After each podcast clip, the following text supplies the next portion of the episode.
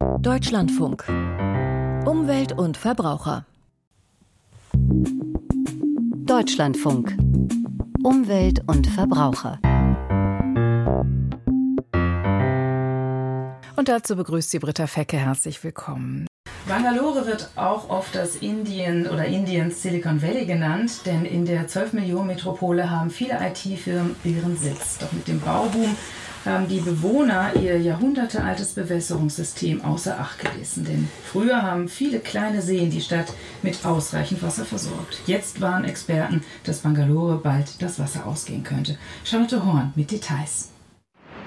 Anand Maligawat hat eine Vision. Alle ausgetrockneten Seen in und um Bangalore will er wieder mit Wasser füllen.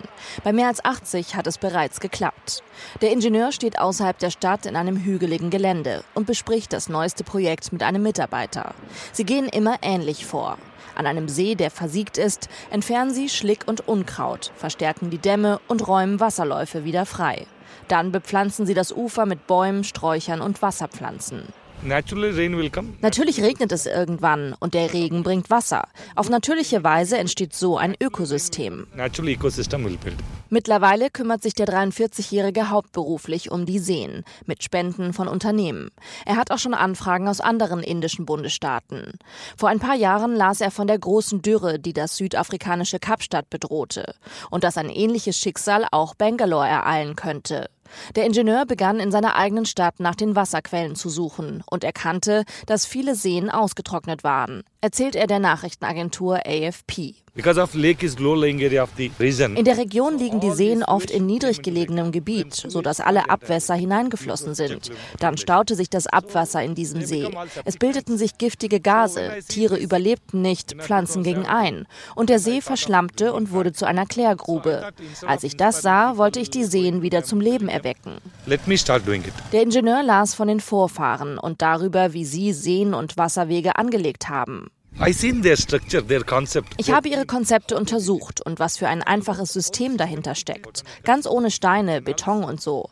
Ein Kreislauf, in dem Wasser, Pflanzen und Kanäle miteinander verbunden sind. Und das Zusammenspiel schafft dann einen See. Im Mittelalter verwandelten die Herrscher der Gegend tiefliegende Gebiete in flache Stauseen. Die lieferten lange Zeit Trinkwasser und bewässerten die Felder. Außerdem speicherten sie Regen in der Monsunzeit. Doch von den fast 2000 Seen sind heute heute weniger als 450 übrig. Viele wurden zugeschüttet und Hochhäuser gebaut. Viel Regen führt jetzt zu Überschwemmungen, wird aber nicht mehr in Seen gesammelt. Inzwischen nutzt die Hälfte der Einwohner von Bangalore Grundwasser. Doch das ist ein Problem, denn auch das versiegt irgendwann. Gerade im Sommer müsse man immer tiefer danach bohren, so Umweltexpertin Wiener Srinivasan. In diesem Sinne würde ich sagen, dass diese Stadt bereits eine Wasserkrise hat und wir können davon ausgehen, dass sie sich noch verschärfen wird. Gerade durch die Folgen des Klimawandels. Die Wissenschaftlerin fordert generell eine bessere Infrastruktur. Die Renaturierung von Seen und Gewässern sei nur ein Teil davon. Es brauche eine nationale Strategie, wie man die Wasserversorgung sicherstellen könne. Die neuen Seen tragen inzwischen zur Wasserversorgung von Hunderttausenden bei, so Ingenieur Anand Maligawat.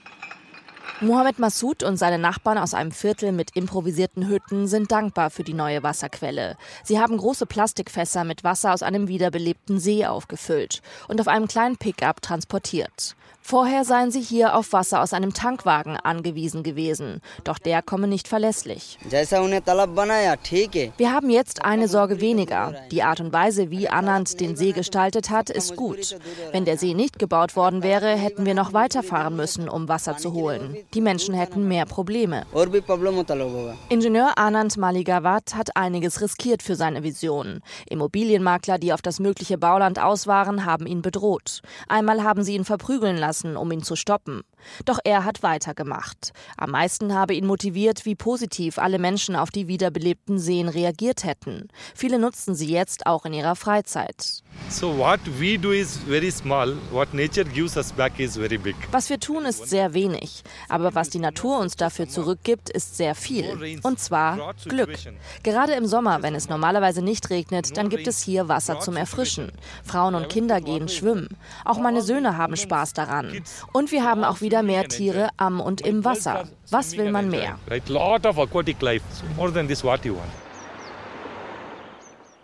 Charlotte Horn berichtete für uns aus Indien. Wegen der hohen Inflationsrate sind in Deutschland auch die Lebensmittelpreise gestiegen und das wird besonders deutlich an der frische Theke beim Obst und Gemüse. Bioprodukte sind wegen der aufwendigeren Produktionsweise etwas teurer und wenn das Geld im Zuge der Inflation knapper wird, stellt sich in der Biobranche die bange Frage, ob Verbraucher und Verbraucherinnen vor allem bei Bioprodukten sparen. Heute beginnt die weltgrößte Naturkostmesse, die Biofach in Nürnberg. Mein Kollege Wolfram Welzer ist für uns auf dieser Messe, hat sich dort schon umgesehen. Herr Welzer, dort werden im Moment ja auch die Branchenzahlen präsentiert. Wie sieht es aus? Ist die Nachfrage zurückgegangen oder stagniert sie oder ist sie sogar gestiegen? Ja, ist so ein bisschen eine Bewertungsfrage. Also nachdem wir ja eine Delle hatten, eine leichte, ist rein zahlenmäßig der Umsatz mit Bioprodukten in Deutschland im vergangenen Jahr um fünf Prozent gestiegen auf jetzt 16,1 Milliarden Euro. Und Dahinter verbirgt sich, dass die Menge an Bioprodukten ungefähr gleich geblieben ist, aber eben wegen der Inflation muss man das einrechnen.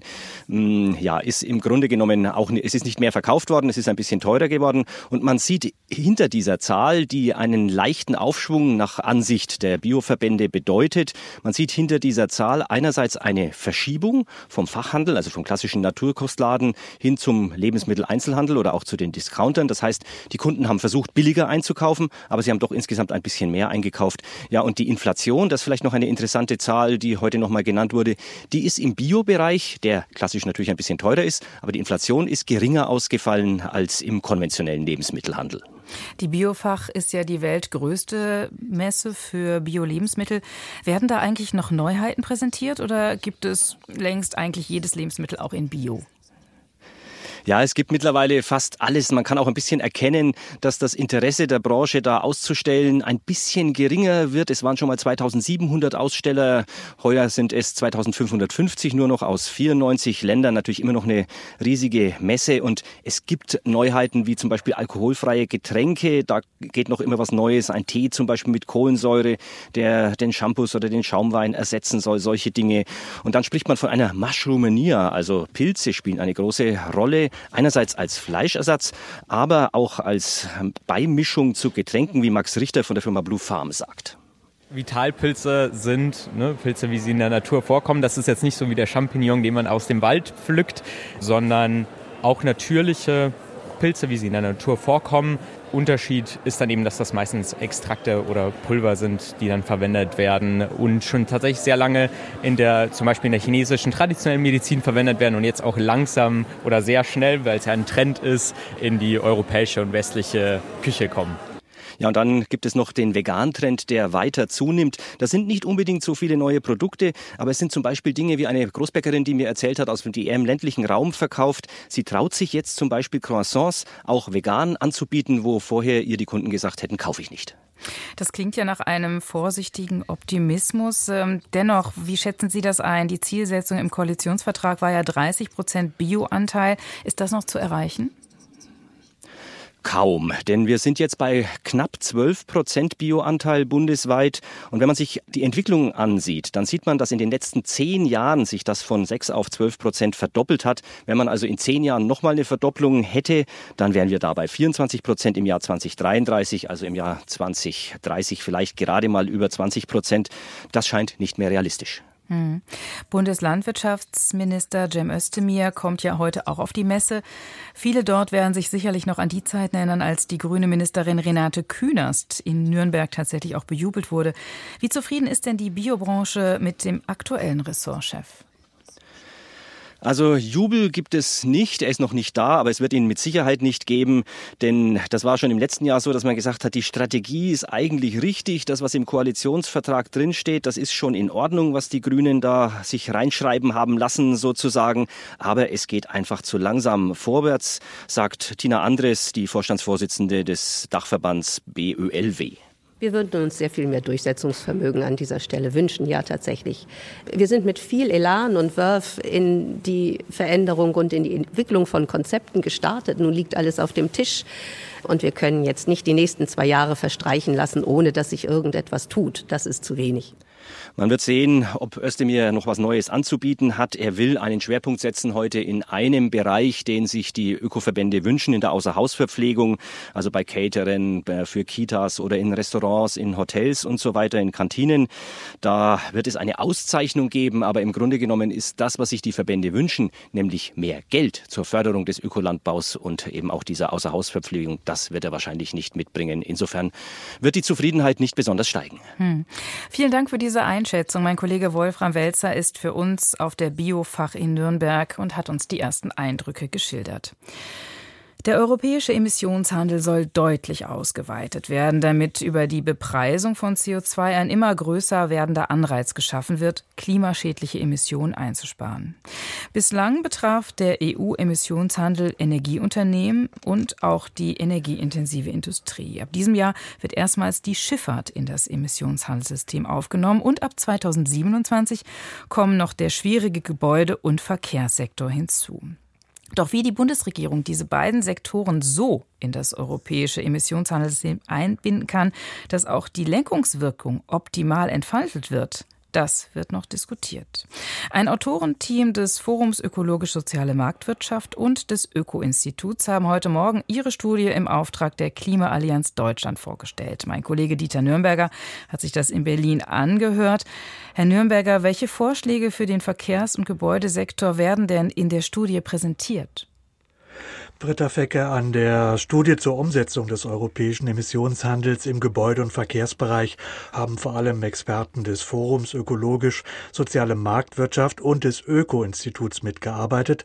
Auftraggeber ist die Klimaallianz Deutschland, der ja rund 150 Mitgliederorganisationen angehören.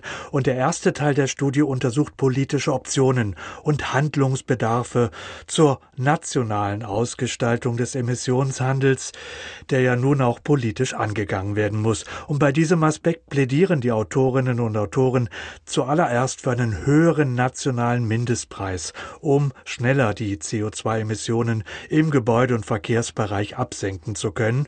Und das sollte auch schon vor der Einführung des Emissionshandels in diesem Bereich passieren, also deutlich vor 2027. Ab da soll ja dieser Handel endgültig ausgeweitet werden. Zur Begründung, Swantje Fiedler Sie ist die Forschungskoordinatorin beim Öko-Institut. Warum empfehlen wir das, obwohl wir ja eigentlich schon hohe Preise erwarten? Weil die tatsächlichen Zertifikatspreise trotzdem unsicher sind und Deutschland gemäß Klimazielen auch national und auf EU-Ebene mehr Emissionsminderung beitragen muss als der Durchschnitt in der EU. Und äh, der Mindestpreis wäre eine Art Sicherheitsnetz, das äh, Planungssicherheit für Klimaschutzinvestitionen gibt und auch einen Mindestbeitrag zu den Klimaschutzzielen garantiert. Ein Vorschlag, der also auch dafür sorgen soll, dass es bei der Einführung des Emissionshandels nicht zu größeren Preissprüngen kommt. Die Preise werden ohnehin nach oben gehen, so die Autoren, und eine frühere Anhebung schaffe somit auch mehr Planbarkeit für private Haushalte und betroffene Unternehmen. Im zweiten Teil der Studie analysiert die das Werk, welche Möglichkeiten eines sozialen Ausgleichs angegangen werden sollten. Die zu erwartenden Preissteigerungen werden ja Millionen von Konsumenten betreffen. Von, ja, und hier werden konkret zwei Maßnahmen vorgeschlagen. Erstere betrifft das Klimageld, welches ja von der Ampelkoalition als finanzieller Ausgleich programmatisch längst beschlossen ist, aber die konkrete Umsetzung eben noch auf sich warten lässt. Es sollte so schnell wie möglich kommen, sagt Jan Dirk Döling. Er ist designierter Leiter des Instituts für Kirche und Gesellschaft der Evangelischen Kirche in Westfalen. Klimaschutz wird dann erfolgreich sein, wenn er ökologisch wirksam und sozial gerecht ist. Die Studie belegt, der CO2-Preis belastet ärmere Haushalte deutlich stärker als reichere. Ein Klimageld verbunden mit ergänzenden Maßnahmen kann das verhindern. Das Klimageld könnte für eine vierköpfige Familie bis zu 1000 Euro pro Jahr betragen, je nach Ausgestaltung. Die Studie sagt aber auch, allein mit dem Klimageld wird dies nicht zu leisten sein. Es brauche somit weitere soziale Maßnahmen, also gezielte Förderprogramme für vulnerable Gruppen, wie es heißt, für sozial schwache Gruppen, so Svantje Fiedler vom Öko-Institut. Sie nennt Beispiele. Im Gebäudebereich wären das zum Beispiel Unterstützung investiver Maßnahmen, wie beispielsweise Fenstertausch oder Kellerdeckendämmung. Und im Verkehrsbereich wären es beispielsweise ein soziales Deutschlandticket in Verbindung mit dem Ausbau des äh, ÖPNV und einer Mobilitätsgarantie. Interessant wären auch ein sogenanntes Social Leasing oder eine Kaufprämie für gebrauchte Elektroautos gezielt für vulnerable Gruppen. Zusammenfassend lässt sich also sagen, die Klimaallianz sieht den Emissionshandel im Gebäude- und Verkehrsbereich schon als geeignetes Instrument an. Nur so könne ökologisch auch die erwünschte Lenkungswirkung eintreten, aber das Ganze müsse sozial flankiert werden und da mit dem Handel auch höhere Einnahmen verbunden sind, sollte ein Großteil eben zur sozialen Gestaltung verwendet werden und man hofft, dass die Bundesregierung bei ihrer nationalen Ausgestaltung einige Aspekte dieser Studie denn auch berücksichtigt. Wie die Erweiterung des europäischen Emissionshandels um diesen Gebäude- und Verkehrssektor sozial und sinnvoll umgesetzt werden könnte, das schilderte uns Dieter Nürnberger. Vielen Dank dafür. Deutschlandfunk. Verbrauchertipp Eine Studie des IT-Branchenverbandes Bitkom aus dem vergangenen Jahr ergab, dass rund drei Viertel der befragten Unternehmen in Deutschland von Cyber- oder Hackerangriffen betroffen waren. Und auch bei Privatpersonen entstehen immer wieder Schäden. Eine Masche, die nur sehr schwer zu erkennen ist, der Betrug mit gefälschten Rechnungen im E-Mail-Postfach. Firmen verschicken vermeintlich Rechnungen, das Geld wird überwiesen, aber auf ein falsches Konto. Wie das abläuft und wie man sich vor so einem Betrug schützen kann, das schildert Katharina Katharina Thoms im Verbrauchertipp. Sascha Kraft hat eine Solaranlage installieren lassen. Als die erste Abschlagszahlung fällig wurde, bekam er die Rechnung per Mail und dann noch eine zweite. Eine halbe Stunde später etwa kam die korrigierte Rechnung über dieselbe E-Mail-Adresse, allerdings mit dem Hinweis, dass in der ersten Rechnung ein Fehler drin wäre und wir bitte jetzt diese Rechnung verwenden sollen. Sascha Kraft ist Bestattungsunternehmer in Oberschwaben in Baden-Württemberg und dachte sich, kann mal passieren. Er zahlte die 17.000 Euro, nach vier Wochen kam dann aber die Mahnung der Solarfirma. Wir haben dann letztlich die Kontoverbindungen auch abgeglichen und da haben wir festgestellt, dass das ein fremdes Konto ist. Die 17.000 Euro von Sascha Kraft waren weg. Zurückholen konnte er sie nicht mehr. Je mehr Zeit vergangen ist, umso unwahrscheinlicher wird es, weil das dann in große Geldwäschenetzwerke reingeht. Oliver Hoffmann leitet die Abteilung für Wirtschaftskriminalität beim Landeskriminalamt Baden-Württemberg. Wenn man gezahlt habe und Zweifel aufkommen, dann rät Hoffmann, sich sehr schnell an die Polizei zu wenden. Dann haben wir die Gelegenheit, durch die internationale Zusammenarbeit konnten auch in Europa zum Beispiel sehr schnell einzufrieren, dass die Gelder nicht weiter transferiert werden. Auch die eigene Bank könne Überweisungen innerhalb von 24 Stunden noch zurückziehen. Das Problem bei den gefälschten Rechnungen, sie werden oft gar nicht als solche erkannt, denn die zweite E-Mail komme tatsächlich von der gleichen E-Mail-Adresse, möglich über Hackerangriffe im Verborgenen. Die haben einen normalen Zugriff, so wie sie das auch haben und haben das dann im Prinzip dauerhaft, solange bis sie halt ihr Passwort ändern. Ja. Kurz nachdem bei einer Firma eine Rechnung rausgeht, verschicken Betrüger dann über Mailprogramme wie Outlook oder Thunderbird die E-Mail nochmal. Sie ändern die IBAN auf der Rechnung im Anhang und weisen auch darauf hin wie bei Sascha Kraft, dass es sich bei der ersten Mail um einen Fehler handelte. In solchen Fällen sollten Verbraucherinnen stutzig werden und beim Absender anrufen und nachfragen, ob wirklich die neue Kontonummer stimmt. Und der Polizist rät? Privat ist es natürlich wichtig, dass man zunächst einmal seine Virensoftware aktuell hält und dass man auch das Betriebssystem, die Applikationen, mit denen man solche Überweisungen vielleicht durchführt, dass das alles so auf dem aktuellen Stand ist. Das ist sehr wichtig. Auch ein doppelter Schutz bei Passwörtern hilft, die Zwei-Faktor-Authentifizierung beim Einloggen. Und auch sichere, komplizierte Passwörter regelmäßig ändern. Im Kern bietet sich das schon an, jeden Monat, jede zwei Monate tatsächlich mal zu ändern. Ja. Insbesondere Firmen sollten ihre E-Mail-Zugänge regelmäßig überprüfen. Wenn Sie einen Firmenaccount haben zum Beispiel, dann könnte das so ein IT-Mitarbeiter feststellen, für wen Berechtigungen für Ihr Konto vergeben sind wo man dann schauen kann, wer ist berechtigt, E-Mails zu lesen. Alle großen Versicherer bieten inzwischen auch Cyberversicherungen an. Die Verbraucherzentrale rät aber genau zu prüfen, was wird da eigentlich abgesichert. Manchmal seien solche Schäden auch schon in bestehenden Verträgen wie in der Haftpflicht abgedeckt. Für Privatpersonen lohne sich eine extra Cyberversicherung aber nicht, so die Verbraucherzentrale. Wie Sie sich schützen vor Rechnungen, betrügerischen Rechnungen im Internet, schilderte uns Katharina Thoms im Verbrauchertipp. Und zum Schluss habe ich noch eine erfreuliche Meldung. Die Pariser Bürgermeisterin Anne Hidalgo ist entschlossen. Zitat. Wir werden im Juli in der Seine baden, sagte sie zu Beginn des Jahres mit Blick auf die Olympischen Sommerspiele in ihrer Stadt. Und zwar gleich dort, wird gebadet, wo der Fluss am Pariser Rathaus vorbeifließe. Dazu lud sie auch Frankreichs Präsidenten Emmanuel Macron ein, der sich im Sommer regelmäßig von der Klatschpresse in Badehosen fotografieren lässt. Zitat, wenn er mag, ist er uns herzlich willkommen. So Hidalgo. Ob Macron den Sprung in den jahrelang arg verschmutzten Pariser Fluss allerdings wagen wird, das hat er noch nicht verlauten lassen. Und mit dieser Meldung verabschiedet sich Britta Fecke aus dieser technisch etwas schwierigen Sendung. Ich danke trotzdem fürs Zuhören und wünsche noch einen schönen Tag. Bye.